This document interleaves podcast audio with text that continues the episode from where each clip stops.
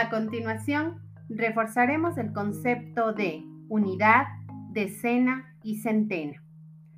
¿Qué es una unidad? Es el elemento más pequeño que podemos contar. Se expresa como 1, 2, 3, 4, 5, 6, 7, 8 y 9.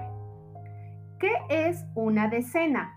Es un conjunto formado por 10 unidades.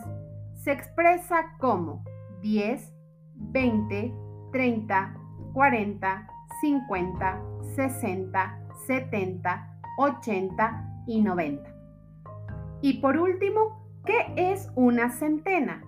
Es un conjunto formado por 100 unidades.